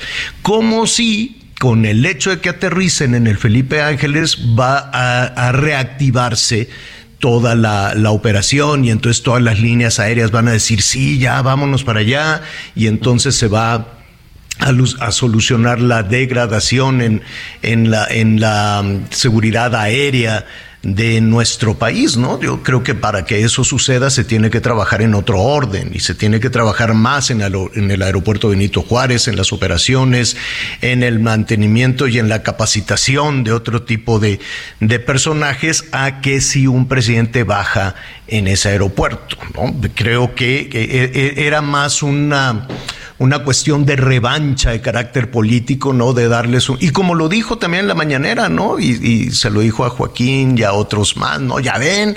Y, era, es como un éxito por parte del gobierno mexicano eh, el hecho de que bajaran en ese aeropuerto, creo que la relación y que la oportunidad que da una cumbre va mucho más allá de todo, de todo este, de todo este tema. Ahora sí, antes de, platicar con la doctora Ileana Rodríguez Santibáñez, profesora investigadora del TEC de Monterrey, querías eh, decirme algo, Anita, perdón. No, bueno, pues que la verdad, eh, sin lugar a dudas, hay temas prioritarios, pero el presidente Biden, pues ayer después de que lo dejaron en el hotel, ya nos platicaba en sus redes sociales el embajador de Estados Unidos en México, Ken Salazar, que primero que nada se reunió con el personal de la Embajada de México, eh, de Estados Unidos en México, y con sus familias. Entonces, ¿sabes qué? Eh, pues ha dado una impresión de empatía, de cercanía, eh, y pues por lo pronto lo que el presidente decía es que no hablaron ni, ni siquiera de, de la detención de Ovidio por lo pronto en ese ¿Y entonces de qué hablaron en hora y media? Pues de los botones y de la comodidad del coche. De, Ovidio no hablaron. Eso sí lo aclaró el presidente, ni nada de temas de seguridad. Esto mm. fue una respuesta que le dio a una, a una reportera ahí en pues la mañanera. Pues sí, pero bueno, hemos oído tan... Claro, digo, no, no dice que no, pero tampoco, dice de eso no hablamos, pero no te dice que se hablaron. Miguel, querías comentar de Ovidio. No, nada más eso, Javier, que ya son dos amparos los que obtiene Ovidio Guzmán contra su extradición, también contra la incomunicación en la que estaría en Almoloya y sobre todo, bueno, pues de que hasta ahorita el gobierno de México no ha dado a conocer una investigación en su contra, a pesar de que pues fue detenido con armas, que se encontraron drogas y con armas de uso exclusivo del ejército por lo del enfrentamiento del jueves pasado, señor. La única orden de aprehensión es la solicitada por Estados Unidos. México no le había afincado ninguna, hasta donde tengo entendido, no me quiero equivocar. ¿Así es? Una, única exclusivamente está detenido con fines de extradición a solicitud del gobierno de Estados Unidos, que por cierto tiene hasta el 4 de marzo para hacer ya su solicitud formal sino de lo contrario podría quedar en libertad, por lo menos por ese delito. De hecho, hace relativamente poco en Palacio Nacional se decía, no, no hay nada, no tenemos nada contra los hijos del Chapo Guzmán. Ileana Rodríguez Santibáñez... Lo dejen en libertad, y ahora sí te veo. Exacto. Ileana Rodríguez Santibáñez es profesora investigadora del TEC de Monterrey y me da muchísimo gusto saludarla. Doctora, ¿cómo estás? Gracias por atender nuestro llamado. No, pues muy buena tarde a ti, a tus colegas periodistas, a mi querida Ana María Lomelí y por supuesto a tu excelente auditorio. A la orden. Oye, eh, ¿qué opinión te merece esta cumbre? ¿Qué alcances le ves? Bueno, pues eh, se descubrieron las vacunas para paliar el COVID, pero ahora hay que buscar las vacunas para paliar la economía y mm. esa vacuna puede ser esta cumbre donde lo que se pretende es generar condiciones de seguridad, particularmente para la inversión. Y en torno al tema económico subyacen temas no menores, como puede ser, por supuesto, el tema de movilidad laboral, donde el antecedente inmediato y conocido por todos desde el siglo pasado podrían ser los convenios eh, a la luz del convenio bracero, Em, que eh, acepta trabajadores temporales, particularmente en el sector agrícola, y la pretensión es que se amplíe el convenio de movilidad laboral y esto podría dar un alivio a la situación migratoria de muchos mexicanos y mexicanas em, bajo un contrato ordenado de intercambio de trabajadores y trabajadoras. Entonces hay que estar muy atento al tema de movilidad laboral, que sí tiene impacto en el tema migratorio, ante la ausencia de políticas claras que puedan derrotar al título 42 de devolución forzada de migrantes por parte de los Estados Unidos. Va a haber un diálogo importante porque la semana pasada justo Biden eh, aprobó el que las nacionalidades de Nicaragua, Haití, Venezuela y Cuba tengan un trato diferenciado para ser aceptados en los Estados Unidos. Entonces ya empezamos a ver la punta del iceberg, pero no soluciones claras porque son temas históricos que difícilmente los congresos entre demócratas, demócratas y republicanos serán responsables de resolver una agenda que puede incentivar a miles de migrantes de todo el mundo hacia aquella nación. Pero al menos la movilidad laboral podría ser un acierto. Ahora, en el tema de infraestructura fronteriza, no solamente la modernización, sino también nuevamente contratación de mano de obra, muy importante. El tema de seguridad, que finalmente es multidimensional, hay que, hay que decirlo, ustedes hablaban precisamente de la captura de uno de los capos del fentanilo, y bueno, la seguridad en esta acepción multidimensional, no solamente por el, la trata de personas, el tráfico de armas, el tráfico de drogas, tiene muchísimas aristas que sería interesante ver cuál es el abordaje que se le da para tratar de matizar y generar mayor control en las fronteras. Algo muy importante va a ser este eh, programa o plan Sonora, donde se va a incentivar precisamente eh, la, todo lo que tiene que ver con energías limpias. Una deuda pendiente por el parte del Estado mexicano, altamente cuestionado y criticado en diferentes reuniones y foros internacionales, donde el mandatario mexicano ha tenido representación, pero ha estado ausente de estos foros, por ejemplo, de las famosas cumbres respecto al convenio de París en materia ambiental. Pero ese, ese programa Sonora o Plan Sonora lo que puede llegar a generar es incentivar la producción aquí y explotación de diferentes minerales y materiales que puedan conllevar a la producción de energías limpias, específicamente el litio. Ahora que también estamos ante la Organización Mundial de Comercio, nosotros demandando a Estados Unidos respecto a las reglas de origen del sector automotriz. Canadá ahí está como interesado en esta en este panel que tenemos ya ante la OMS y que esperemos que en estos meses haya la, resolución de este organismo, eh, porque ellos están siendo muy exigentes los estadounidenses respecto a aplicaciones de reglas de origen y el componente regional hasta un 75%. Pero también pendiente el tema de las consultas en materia económica específicamente en el sector energético. México dejando poca opción a la iniciativa privada de Canadá y Estados Unidos para competir con el gigante de la CFE y por supuesto en tema de gas. Entonces, a ver si la moneda de cambio es aceptar que ellos participen en la explotación también de litio. Entonces, ese otro tema muy importante dentro de la propia agenda. Eh, los pilares, bueno, pues habrá que ver de qué manera ejemplifican e incluyen la terminología de diversidad, equidad e inclusión, que son los ejes fundamentales de esta trascendental reunión, después de una interrupción de cadenas de suministro a nivel mundial con el COVID y ahora también sacudidas por la guerra de Rusia contra Ucrania. El panorama es eh, alentador eh, y veremos los últimos dos años de cada mandatario en Estados Unidos y México si logran generar mayor sinergia para poder llevar a cabo una agenda bilateral y en este caso trilateral, incluyendo al primer ministro Trudeau de Canadá, en este, en este entorno que vivimos ahora. De que es una oportunidad, la es, y coincido contigo, una enorme oportunidad, Eliana.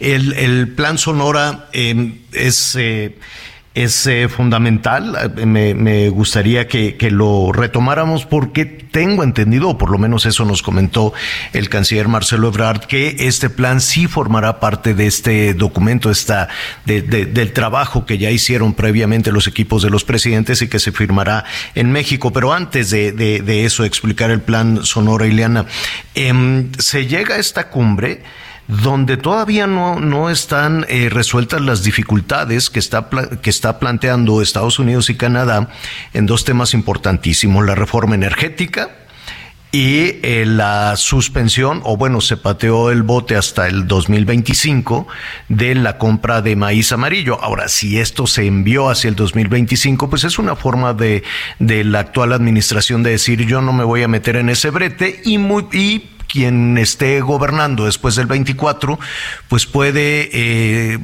echar abajo esa, esa restricción, ¿no? Pero para que no tenga esa, yo no sé por qué el gobierno mexicano le vea todo un costo electoral, ¿no? Dice, pues yo mejor le mando el, el paquete hasta a quien esté gobernando después del, del 24 así se quedará. Es decir, yo tengo entendido que antes de esta cumbre, la Secretaría de Economía pues ya iba a presentar una solución para no irse a un panel de controversia. ¿Qué opinas? Sí, es cierto. El tema de las consultas en, en el tema energético se ha ido alargando. Un impas interesante fue la salida de Tatiana Cloutier y la llegada de Buen Rostro, eh, quien asume y retoma las consultas y pareciera ser que esto le permitió tener mayor espectro de tiempo para las negociaciones, se mantienen en las consultas. Eh, pero lo que puede ocurrir aquí es que si no negociamos retroceder y flexibilizar esta, esta ley en materia, en industria eléctrica, esta ley que se aprobó, donde el Estado acapara el control del sector eléctrico y deja poco margen de inversión a los jugadores en la industria de la iniciativa privada, entonces aquí seguramente que si no logran transformar y echar abajo o reformar esta ley que en este momento está siendo sacudida por diferentes amparos que se han presentado de diferentes industrias, lo que vamos a observar es sí, seguramente un panel ante la OMC donde serán los árbitros para resolver una, que se modifique esa ley o dos, que se indemnice a los particulares que tenían capitales o contratos aquí a la luz del TEMEC.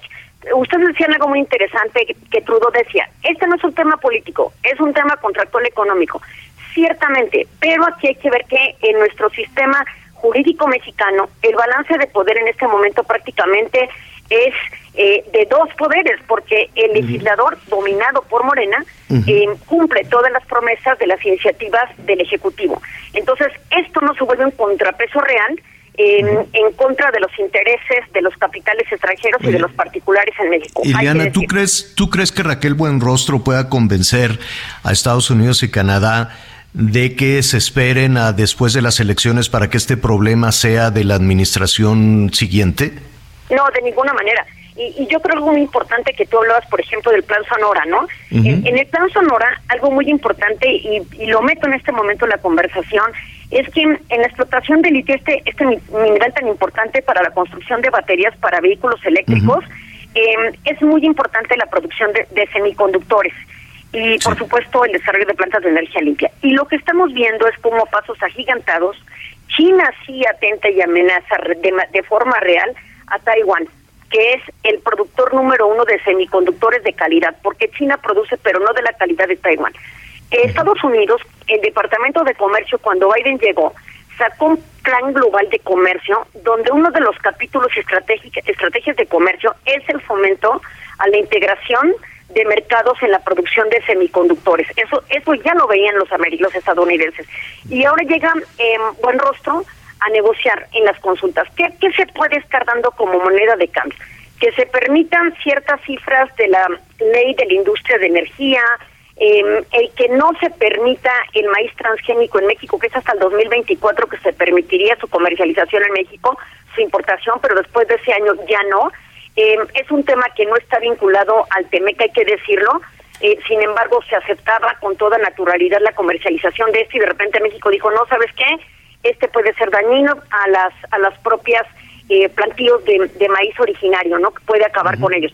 Sin embargo, pues lo que podemos ver aquí es que la moneda de cambio puede ser ante estos temas en meter en el tema de los semiconductores a México en el mercado de Estados Unidos tratando de ir disminuyendo la adquisición de semiconductores. Lo cual sería fantástico. Eh, ¿no? ese es el futuro. Lo cual sería buenísimo, salvo.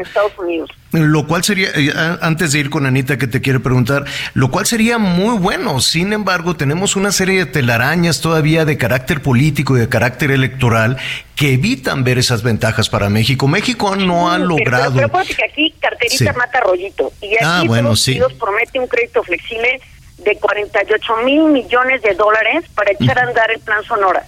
Exacto. y el plan Sonora es generar energía.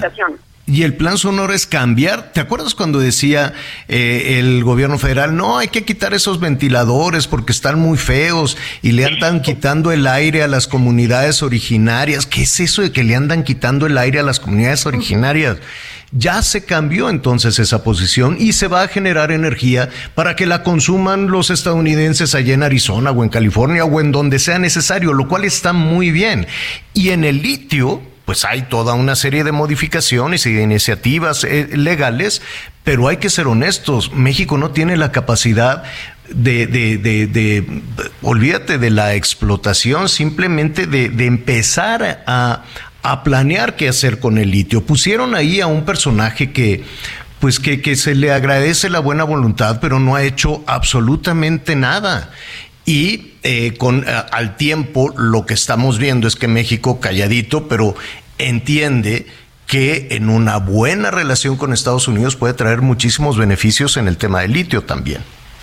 Pues sí, claro, y, también hay que recordar que, bueno, finalmente cualquier industria eh, necesita de compradores y México es el principal destino de los vehículos de manufactura mexicana para Estados Unidos. Entonces, somos muy atractivos para Estados Unidos. Yo no, si, no, si no has desarrollado la tecnología, si no has desarrollado la tecnología, ¿qué tiene de malo desarrollarla en conjunto? Es correcto. Eh, y esa es un poco la intención de este plan eh, Sonora, no nada más inyección de capital, sino incluso colaboración y cooperación. Entonces, creo que sí va a ser muy importante ver el fortalecimiento de estas cadenas productivas en aras de la electromovilidad y por supuesto de las energías limpias, donde México tiene eh, un déficit respecto al cumplimiento de los objetivos de desarrollo sostenible en este tema. Y por supuesto en el combate al cambio climático. Nos queda un minuto, Anita Lomelía, adelante. No, pues, pues yo creo, Javier, que con este minuto nada más decir que, que cuando vimos la agenda que se va a abordar de estos seis puntos, ¿no? A veces pareciera una agenda contraria a la agenda que ha llevado Palacio Nacional, porque habla de competitividad, de inversión, de medio ambiente y además, sobre todo, pues de respetar lo que ya existe, que es el TEMEC, ¿no, Iliana? Sí, claro. Eh, es que sí, en esa parte Trudeau tiene razón. El, el TEMEC es un tratado de carácter contractual. Recordemos que es el primer tratado eh, que se, se revisa a los seis años y que si no gusta a las partes, estas lo pueden abandonar y que tiene una vigencia de no más de 16 años. Entonces, este es un mecanismo vital para la economía mexicana que ha dado estupendos resultados, eh, convirtiéndonos en un bloque que puede hacer frente a la economía asiática de China y por supuesto a los bloques, al bloque europeo, ¿no? Entonces sí creo que es importante mantener esta relación, Anita, y por supuesto tratar de negociar en aras de la competitividad temas de movilidad, cultura, infraestructura, migración y seguridad. Es importante y sentarán las bases los tres líderes para que los trabajos a Petit Comité o los, eh, los técnicos puedan hacer lo suyo y echar a andar los próximos dos años lo que falta en cada uno de estos dos gobiernos, particularmente de Biden y de Andrés Manuel López Obrador. Ileana, pues te agradecemos muchísimo. ¿Qué te parece si, si dejamos que avance esta cumbre y este el, el, documento que ya está listo, pero pues que no conocemos con detalle, lo platicamos contigo, ¿te parece bien? Cantada de la vida, ha sido un privilegio estar con ustedes. Muchísimas gracias. Es la doctora Ileana Rodríguez, profesora investigadora del TEC de Monterrey. Muchísimas gracias, Ileana. Oiga, eh, pues eh, vamos a hacer una pausa y luego me quedé. Es, es, es este Daniel Tadei. Es el hijo del enviado, del enviado, del, del, del ¿cómo le dicen al virrey? Sonora. ¿El qué? Superdelegado. Ándale, no es virrey, del superdelegado en Sonora. Y entonces pues lo pusieron ahí en la cosa del litio y pues no ha pasado nada. Evidentemente no ha pasado nada con esta, con esta empresa. Tiene muy buena intención y el muchacho ha estudiado mucho y, y todo lo demás, pero pues ahí está. Lo vamos a comentar regresando.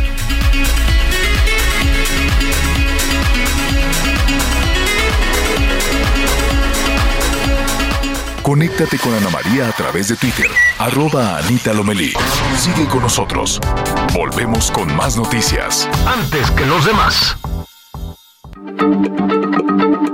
Heraldo Radio, la H se lee, se comparte, se ve y ahora también se escucha.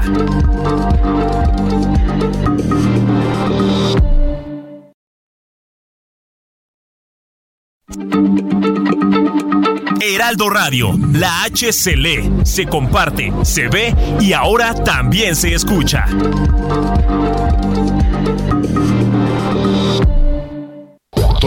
Más información. Continuamos.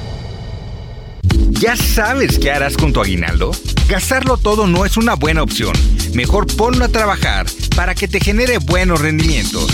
En Finsus, te ayudamos a multiplicarlo con una tasa de hasta 13.13% anual. Descarga la app y comienza a invertir desde 100 pesos de forma fácil y segura.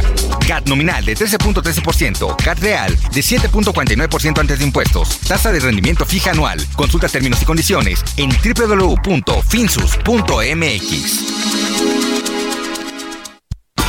Las noticias en resumen.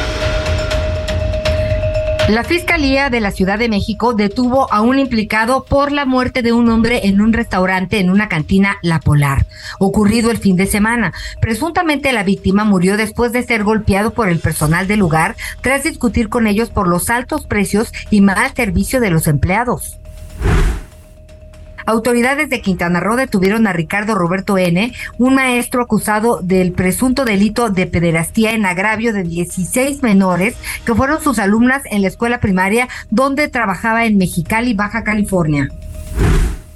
La Escuela Secundaria Técnica número uno en Oaxaca suspendió el regreso a clases presenciales tras las vacaciones decembrinas debido a una plaga de ratas. La institución educativa atribuyó la situación a la acumulación de basura en la ciudad, lo que ha generado la presencia de roedores en las instalaciones. Dos reos que se encontraban en la lista de prófugos del penal de Ciudad Juárez, Chihuahua, fueron encontrados este fin de semana. De acuerdo con las autoridades, se halló el cuerpo sin vida del interno Iván Daniel Acosta Flores y por otra parte se efectuó la captura de Ever Armando Villegas González, alias El Chabelo. Hasta el momento suman cuatro internos localizados y faltan otros 26 por capturar. En Soriana lleva el segundo al 50% en toda la ropa de invierno y pijamas para toda la familia. Soriana, la de todos los mexicanos. A enero 9, aplica restricciones. Bueno, em, mire, eh, a propósito de, déjeme decir que hay información en desarrollo, hay una protesta en este momento allá en Culiacán, en el Palacio de Gobierno de Culiacán, algunos habitantes, tanto de Culiacán como de esta zona eh, cercana a la capital, cercana a Culiacán, Sinaloa, se llama Jesús María, que fue donde se llevó a cabo el operativo. Bueno, pues la gente fue y, y está quejándose de la manera en que se llevó a cabo ese, ese operativo, que la gente estuvo incomunicada, que lo único que pudo, que, que, que, que tuvo la posibilidad de hacer, ¿no? Lo cual, desde luego, es se tiene que señalar también el gobernador del estado, pues les dijo, ¿saben qué? Quédense en su casa. Es como el gobernador de Zacatecas que les dijo, pues encomiéndense a Dios. Eso quiere decir que los gobernadores de los estados, pues realmente no tienen la capacidad para garantizar la seguridad de sus gobernados. Y lo podemos ver también en San Luis Potosí con esta, con esta eh, jornada de violencia. El asunto es que con, en, lo que en lo que llevamos de del año, pues ha quedado muy claro que Zacatecas, San Luis, ¿qué, más quiere? Guanajuato, Sonora, Sonora también estuvieron las quemazones y los bloqueos, y el gobernador nada, el gobernador preparando la, la campaña de Morena, pues yo no sé cómo le va a hacer, ¿no? Si va a tener un pie en la Ciudad de México, si va a estar en el equipo de las corcholatas o, o ya está apoyando a una de las corcholatas o cómo, o cómo le va a hacer o se va a dedicar atender su estado o se va a dedicar a atender la seguridad, la inseguridad en, en su estado. Apenas, apenas este sábado, independientemente de los acontecimientos en, ¿cómo se llama? En Culiacán, apenas este sábado, pues también hubo otro ataque armado, así se le podría decir, contra elementos del ejército, también de la Guardia Nacional, que pues de alguna manera son más o menos lo mismo, ¿no? Los integrantes, los efectivos de la Guardia Nacional, pues salen también del, eh, del ejército. Entonces los, eh, hubo este, esta suerte de emboscada en las charcas en San Luis Potosí y tres elementos, y mataron a tres, a tres elementos del ejército. Dos de Guardia Nacional y un soldado del ejército, es correcto. Sí, aunque de la Guardia Nacional en realidad son elementos del ejército, ¿no? Sí, correcto. No, no, eh, acuérdate que echaron a todos los de la Policía Federal y todo se fue integrando con, eh, con soldados, con efectivos de, de, la Guardia Nacional. Está todavía sin aclarar toda esta cuestión de, de Culiacán, ¿no? El gobierno federal ha dicho una y otra vez que no es una ofrenda para Biden y que llevaban seis meses eh, planeando el operativo pero también con declaraciones contradictorias y se parece a todas las declaraciones, ¿te acuerdas en el Culiacanazo primero? Que había eh, varias declaraciones y luego eran contradictorias. Ya al final salió el presidente diciendo, no, pues todo lo que les dijo el secretario de la Defensa, el secretario de Marina y no me acuerdo quién era el otro que aparecía ahí, no, que fue una decisión colegiada, que teníamos inteligencia y que ya lo teníamos. Nada, al tiempo salió el presidente y dijo, no, todo eso, yo tomé la decisión de que lo dejaran en libertad y pues no pasó nada, no se le pasó factura a ninguno de los eh, titulares de las Fuerzas Armadas de nuestro país que dijeron mentiras, tal cual. No, decían no, que fue una decisión colegiada, pero que sí fue, pero que. Y a la hora de la hora, al tiempo, dice el presidente, no, pues nada de eso fue verdad, yo tomé la decisión. Ah, bueno, si no fue verdad, es mentira.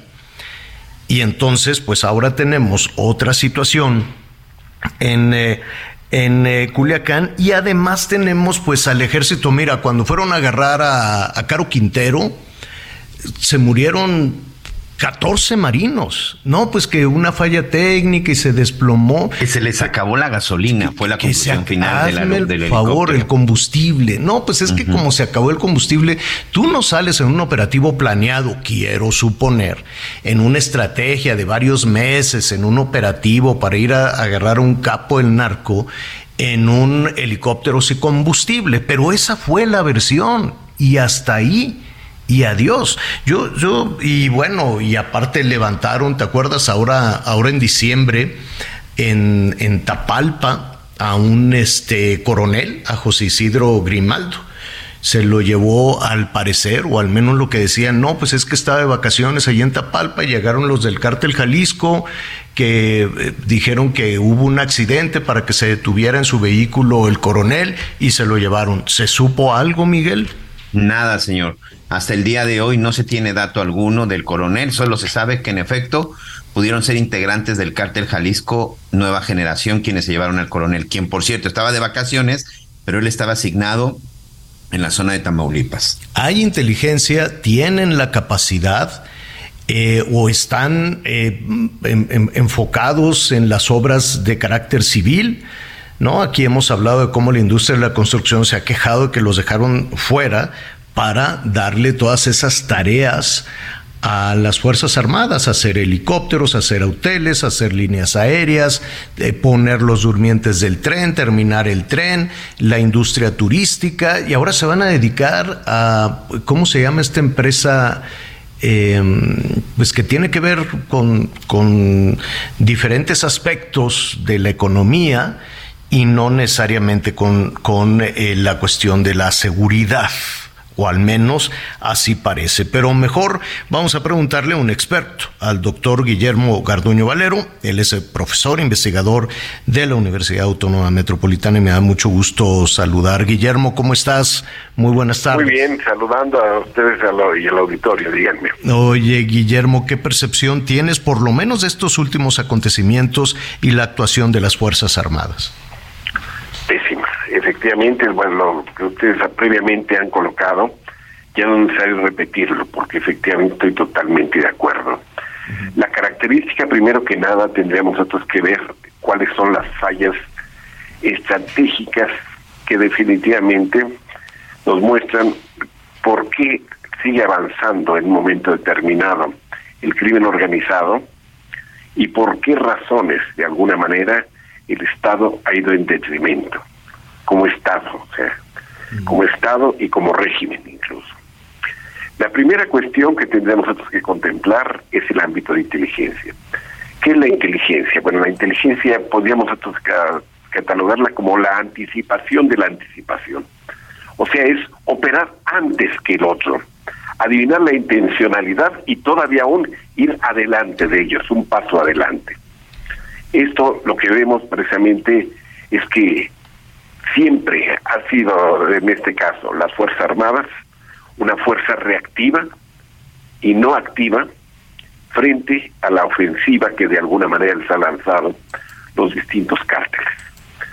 El segundo elemento que tendríamos nosotros que considerar es la capacidad que en un momento determinado pueda tenerse en el ámbito de lo que sería precisamente los recursos de que se manejan, o sea, lo que se denomina como capacidad de fuego.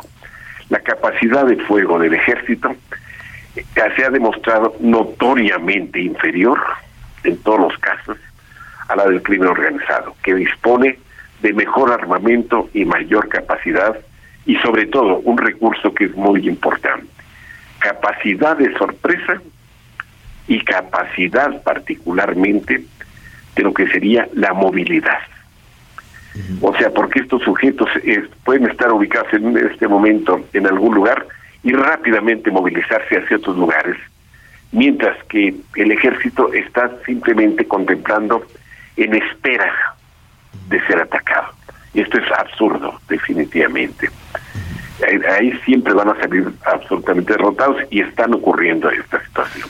Ahora, esto sucede por Em, es una decisión tomada actuar de esa manera, no tienen tiempo para desarrollar un, un, sistema, un área, un sistema de inteligencia, cosa que costaría un poco de trabajo, o es un tema presupuestal incluso. No, mira, eh, ahí sí te puedo llegar y, y plantear lo siguiente. En los regímenes anteriores existían las escuelas de inteligencia del ejército, del ámbito de, de policía y de procuraduría existían estos elementos y desde cuándo comenzó definitivamente a, deteriorarse toda esta situación. A partir del régimen de Vicente Fox, que definitivamente fue mermándose la capacidad de inteligencia y de inserción. Para darte más o menos una idea, dicho por elementos de inteligencia, en un curso que les di hace, hace ya varios años, ellos mismos me decían, conocíamos del EPR al día qué cosas eran sus reuniones y de qué cosas se trataba. A partir de Vicente Fox, esto se descuidó completamente. Y esto es mucho más grave cuando ya se refiere a crimen organizado, porque el hecho de no poder insertarse en ese en esos niveles, el hecho de que los, el crimen organizado disponga a los llamados halcones, que disponen desde que o sea, controlan cada esquina de los lugares donde de alguna manera dominan y lo que les permite incluso hacer desde chantajes y cobro, cobranzas de piso hasta operaciones mayúsculas, pues sencillamente nos muestra que definitivamente esto se echó para abajo completamente. Pero se echó para abajo por eh, parecería que fue que es una decisión tomada, un, un, cambio. Es una decisión, es una, es una decisión tomada que hace crisis en este momento, que de alguna manera consideró que eso no tenía por qué hacerse. Desde el momento en que elementos tan importantes como el CISEN se desplazan y se deshacen para convertirse en el centro de información de referencia de Morena, el Partido Morena, a partir de ese momento el país queda absolutamente sin, mayor posibilidad de, hacer absolutamente nada. Y además, y, además eh, Guillermo, escuchándote, eh, recuerdo también de esta decisión de, del gobierno de Enrique Peña Nieto de eh, suspender cualquier, cualquier este pues cualquier tarea que de, de, enfrentamiento, de persecución, de detención o de, de, desmantelamiento de cualquier organización de crimen organizado. Es más, se dejó de hablar de estos temas de estrategia de seguridad, suponiendo que de esa manera el problema ya no existía. Así es. El otro elemento fue en el ámbito de las policías. Se desarticularon totalmente. Había sectores de policía federal que eran totalmente salvables. Uno dice el de policía científica. El de la policía científica, por ejemplo, te permitía en un momento determinado conocer no solamente los calibres, el tipo de acciones, la, la trayectoria, la reconstrucción de todos estos elementos, la identificación de los grupos que de alguna manera manejaban por tipo de armamentos y demás, todo eso se echó a la basura. Sea, estamos hablando de cosas gravísimas. Nos estamos hablando de la seguridad. claro, y se puso en manos de la Secretaría de Gobernación todo un tema de, de inteligencia incluso y de operación cotidiana de la seguridad. Así es. Y resultado sencillamente se utilizó la inteligencia como instrumento de, de, venganza. Político, electoral. Eh, eh, eh, ¿Ha cambiado mucho? ¿Ha cambiado hoy en día tu percepción? En la actual administración, la inteligencia sigue utilizándose política y electoralmente. Sigue usándose. Y hay una de, las cosas que es mucho más grave. Es que en un, en un momento determinado, un Estado policíaco, pero ineficiente e ineficaz, se derrumba. ¿Por qué se derrumba? Porque en un momento determinado, las mismas fuerzas que coexisten al interior del régimen se dividen frente a hechos como es la sucesión, como es el posicionamiento de, de quién va a ser el que va a ser el continuador. Y a partir de ese momento, los ataques comienzan, el fuego comienza al interior del grupo del poder. Y eso, bueno, despedaza absolutamente todo. Claro. Y, y, tan grave, digo, se nos viene el tiempo encima, pero tan grave, Guillermo, cuando estamos eh, eh, escuchando todas estas propuestas de reforma política, de reforma electoral, ningún punto ha blindado a estos procesos, incluso el crimen organizado, ¿no? A pesar, con toda la, la, a pesar de que todo se va hacia allá, bueno, pues ni siquiera en ese ámbito pueden estar blindados. Guillermo, te agradecemos muchísimo esta primera parte de la conversación. Eh, y si no tienes inconveniente, pues nos gustaría seguir hablando contigo. Por supuesto que sí. Bueno, hasta luego. Gracias, feliz año nuevo. Es el doctor Guillermo Garduño Valero, profesor investigador de la Universidad Autónoma Metropolitana. Oye, Oye este, Miguelón, que clausuraron la Polar. Sí, señor, ya quedó clausurada la Polar. Oye, antes sí, si me lo permites, mandarle un reconocimiento y nuestro respeto y solidaridad a las Fuerzas Armadas lamentablemente este desgaste que han sufrido desde hace muchos años cuando alguien se les ocurrió subirlos al narco. Yo conozco muchos militares, muchos hombres y mujeres militares y la verdad ah, es que sí están preocupados por lo que está sucediendo, por supuesto de la Marina. Un abrazo para todos y nuestro reconocimiento y solidaridad, porque es otra de las cosas, ¿eh? que se le olvidó a nuestros políticos. Sí, señor, acaban de cancelar esta, acaban de clausurar esta cantina, La Polar, ubicada en la zona de San Rafael, en la alcaldía Cuauhtémoc, sin duda una de las cantinas más conocidas y más este, antiguas en la capital del país, y todo por el presunto asesinato de un cliente durante el día de ayer, un hombre de aproximadamente 59 años, según lo que se dio a conocer en las redes sociales, que fue golpeado por los trabajadores, específicamente por algunos meseros y garroteros de este lugar de la cantina La Polar cuando él les reclamó el mal servicio y sobre todo que le estaban realizando cobros excesivos. Lo bajaron a un estacionamiento subterráneo que tienen en este, en este lugar y ahí lo golpearon hasta matarlo. Lo que no contaban es que la, la persona que iba con él en el momento que se estaba sucediendo todos los hechos a través de sus redes sociales, transmitió en vivo lo que estaba sucediendo y después incluso grabó el momento en el que cómo trataban de borrar la sangre que había quedado ahí en el lugar de esta persona porque lo echaron a la calle en donde finalmente murió Javier. Ese es un crimen terrible.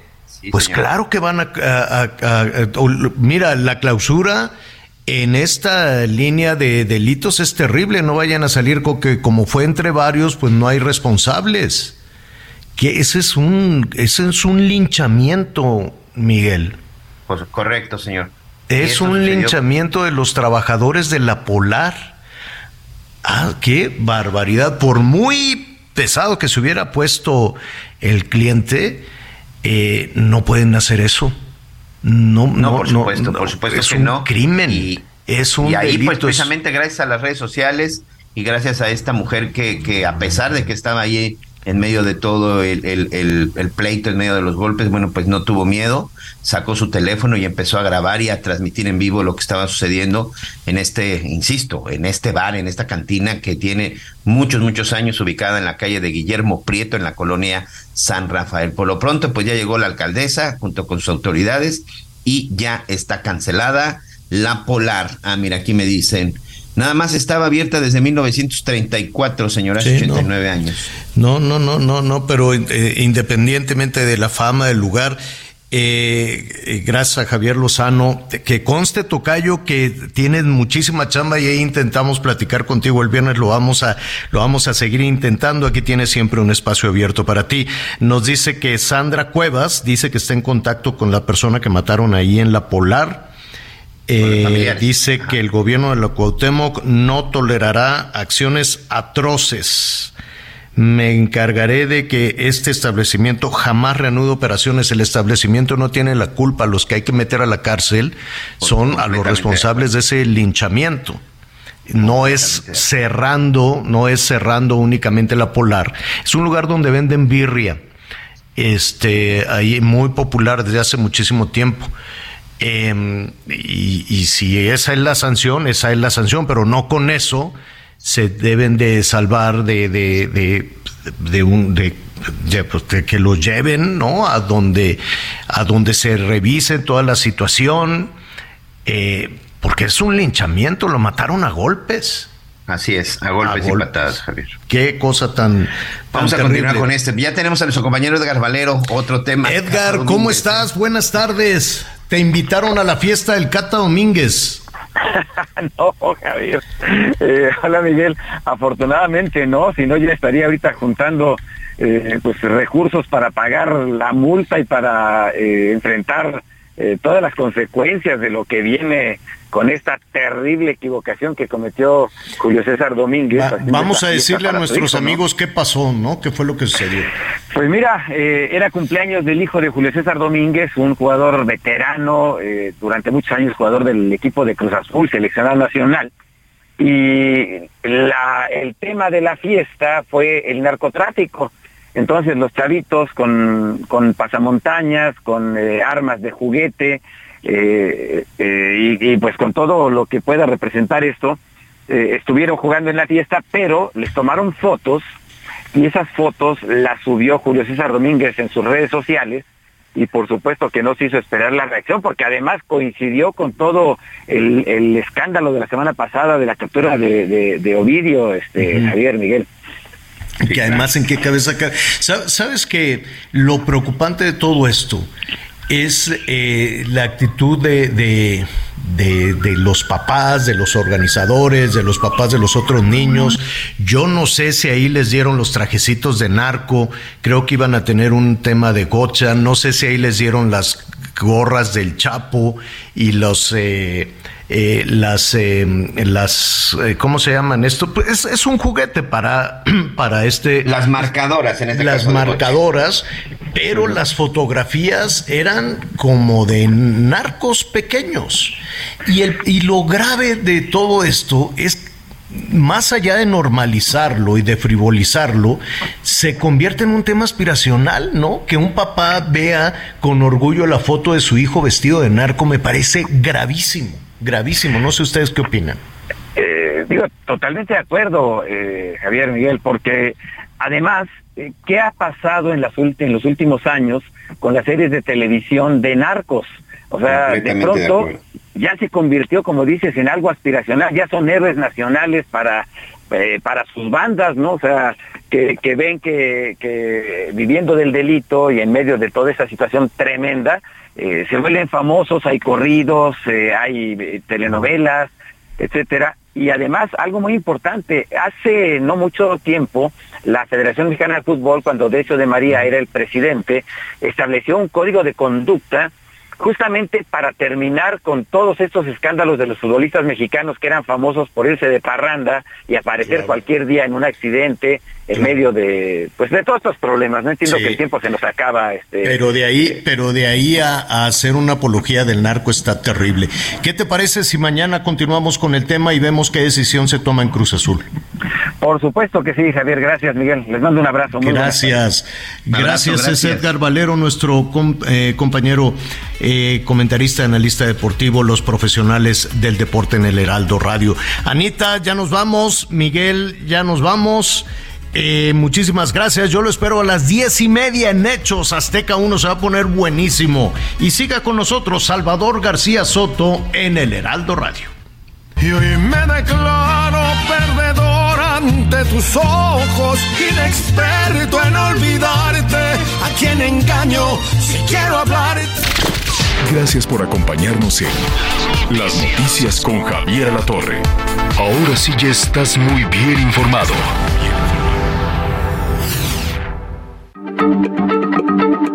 Heraldo Radio, la H se lee, se comparte, se ve y ahora también se escucha.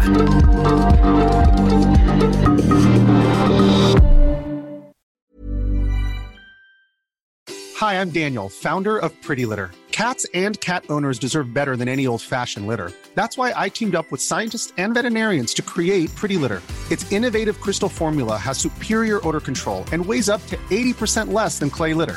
Pretty Litter even monitors health by changing colors to help detect early signs of potential illness. It's the world's smartest kitty litter. Go to prettylitter.com and use code ACAST for 20% off your first order and a free cat toy. Terms and conditions apply. See site for details.